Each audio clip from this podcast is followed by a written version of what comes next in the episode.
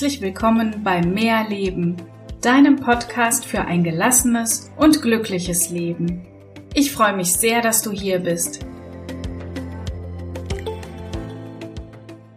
Hallo und herzlich willkommen zu meiner heutigen Folge. Ich hoffe, du konntest bei meiner letzten Meditation ein bisschen zur Ruhe kommen. Heute wird es um das Thema Resilienz gehen.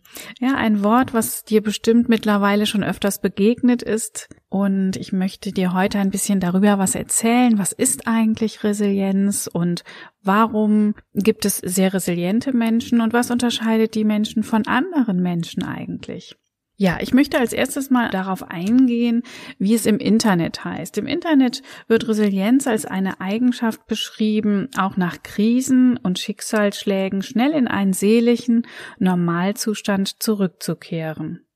Resilienz bedeutet also Widerstandskraft. Ich erkläre das immer mit meinen Worten ganz gerne und in meinen Kursen immer so, dass ich einen Gegenstand nehme. Du kennst ja sicher diese Knautschbälle oder Softbälle oder wie sie heißen. Manche sagen auch Anti-Stress-Bälle dazu die man so in den Händen zerquetschen kann. Und man kann sie zerquetschen, so viel man will. Sie kehren immer wieder in die ursprüngliche Form zurück. Und genau so beschreibe ich Resilienz. Denn es ist so, dass wenn dir was passiert, ähm, vielleicht du mal Leid erfährst, ein Schicksalsschlag, ein Konflikt, eine Trennung, was auch immer, wichtig ist, dass du nicht in Selbstmitleid versinkst, sondern immer wieder aufstehst und weitermachst. Am besten wäre natürlich noch stärker und mit noch mehr Bewusstsein, als du es vorher gemacht hast. Das zeigt auch, dass Resilienz erlernbar ist. Kein Mensch wird mit viel oder wenig Widerstandskraft geboren. Erfahrungen haben uns auch hier wieder geprägt. Das sollen jetzt nicht heißen, dass wenn wir ganz viel leiden, umso resilienter werden wir. Nein, darum geht es nicht. Hier geht es eher wieder um so Kleinigkeiten, die wir tun können, um einfach schneller wieder aufzustehen und nicht so lange in einem Tief zu verbringen. Weil wer möchte nicht schneller wieder aufstehen, schneller wieder lachen, wer ist schon gern traurig oder weint gerne. Es ist natürlich nicht von der Hand zu weisen, dass gerade Menschen, die schon viel erlebt haben, oft schneller wieder aufstehen. Einfach weil sie gelernt haben, Situationen anzunehmen, weil sie gelernt haben zu kämpfen und weil sie vielleicht wissen, dass sie manchmal einfach nichts ändern können. Und ich glaube auch, dass sie im Laufe des Lebens erlernt haben, dass Leid auch Chancen bieten kann. Und genau das sollten wir auch lernen. Denn ein ganz, ganz wichtiger Punkt, der dich unterstützen kann, resilienter zu werden, ist auch hier wieder an dieser Stelle das positive Denken. Denn es ist doch so, es kann immer was passieren, was dich aus der Bahn wirft.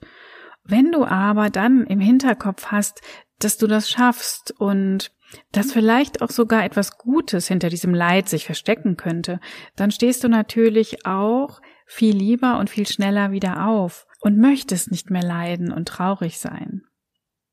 Also wir sollten es unbedingt lernen, mit schwierigen Situationen auch umzugehen. Das heißt natürlich nicht, dass du dich nicht auch mal verkriechen darfst, mal traurig sein darfst. Wer ist das nicht? Auch bei mir gibt es Tage, da geht es mir nicht gut. Oder auch ich habe schon Schicksalsschläge erlitten.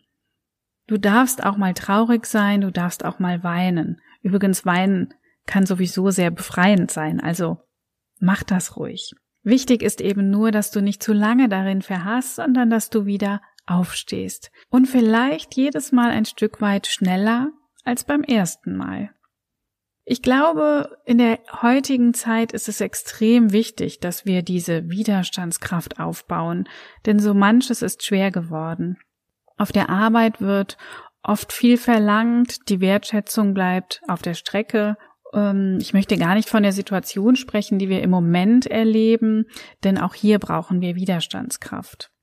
Aber auch habe ich das Gefühl, es gibt mehr Katastrophen und Krankheiten als früher. Kann natürlich auch an meinem Alter liegen, dass ich einfach mehr davon erfahre. Das weiß ich nicht genau.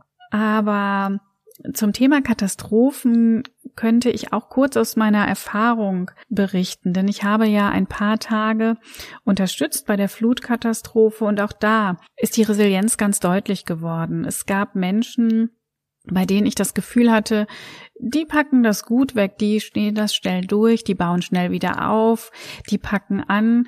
Und es gab aber auch Menschen, die erstmal verharrt haben, die gesagt haben, ich will nicht mehr und ich schaffe das nicht und ich weiß auch gar nicht, wo ich anfangen soll. Und auch da zeigte sich dieses Resilienzgefühl ganz deutlich. Deshalb kann ich nur sagen, es kann immer etwas passieren. Wichtig ist, wie du damit umgehst. Diesen Satz wirst du bestimmt in dieser Folge noch öfters hören, weil ich ihn so sehr wichtig finde. Weil Leid gehört einfach zum Leben dazu. Wichtig ist, wie wir damit umgehen. Generell kennst du sicher auch Menschen, die schnell wieder aufstehen, wenn mal etwas passiert. Und vielleicht hast du dich auch schon oft gefragt, wie können die das eigentlich alles wegstecken? Wie schaffen die das? Es wird sicher nicht so sein, dass die nicht auch leiden, wütend sind, traurig sind und es ihnen oft nicht gut geht. Der Unterschied ist einfach, das ist das, was uns unterscheidet oft von resilienten Menschen, die schnell wieder zu sich finden, ist, dass es schneller geht. Sie nehmen an. Sie akzeptieren diese Situation. Und aus Erfahrung wissen sie vielleicht auch, dass man da immer wieder rauskommt. Es gibt in der Resilienz sieben Säulen, auf die ich heute gar nicht so stark eingehen möchte. Ich werde mir so zwei, drei vielleicht rausnehmen und dir ein paar Tipps mit auf den Weg geben. Zum einen ein Tipp, die Ziele zu setzen. Darauf bin ich ja auch in der Folge 20 schon näher eingegangen, denn ich finde es immer unglaublich wichtig, Träume und Ziele zu haben. Vielleicht hast du dir ja sogar schon ein Ziel oder ein Traum aufgeschrieben. Ziele und Träume sind deshalb so wichtig, weil wir daran wachsen können. Wenn wir etwas erreichen, was wir uns als Ziel gesetzt haben, freuen wir uns darüber und wir wachsen. Wir werden stärker, denn wir wissen oder wir haben erfahren, dass wir etwas schaffen können. Das kann dich zu einem stärkeren Ich sehr unterstützen. Ziele sind also nicht nur wichtig, dass sie Motivation erzeugen und du dich wirklich auf etwas freust, sie machen dich also auch selbstbewusster und schaffen Zufriedenheit. Genauso bin ich ja eben schon ein bisschen auf dieses positive Denken eingegangen. Auch da habe ich ja in der Folge 21 drüber gesprochen und auch das ist enorm wichtig, um ein resilienterer Mensch zu werden. Positives Denken hilft in ganz, ganz vielen Aspekten, nicht nur bei der Resilienz, aber eben auch bei der Resilienz. Also möchte ich hier nochmal wiederholen, was unterscheidet resiliente Menschen von denen, die eben oft länger in einem Tief feststecken. Ganz wichtig, sie akzeptieren schneller.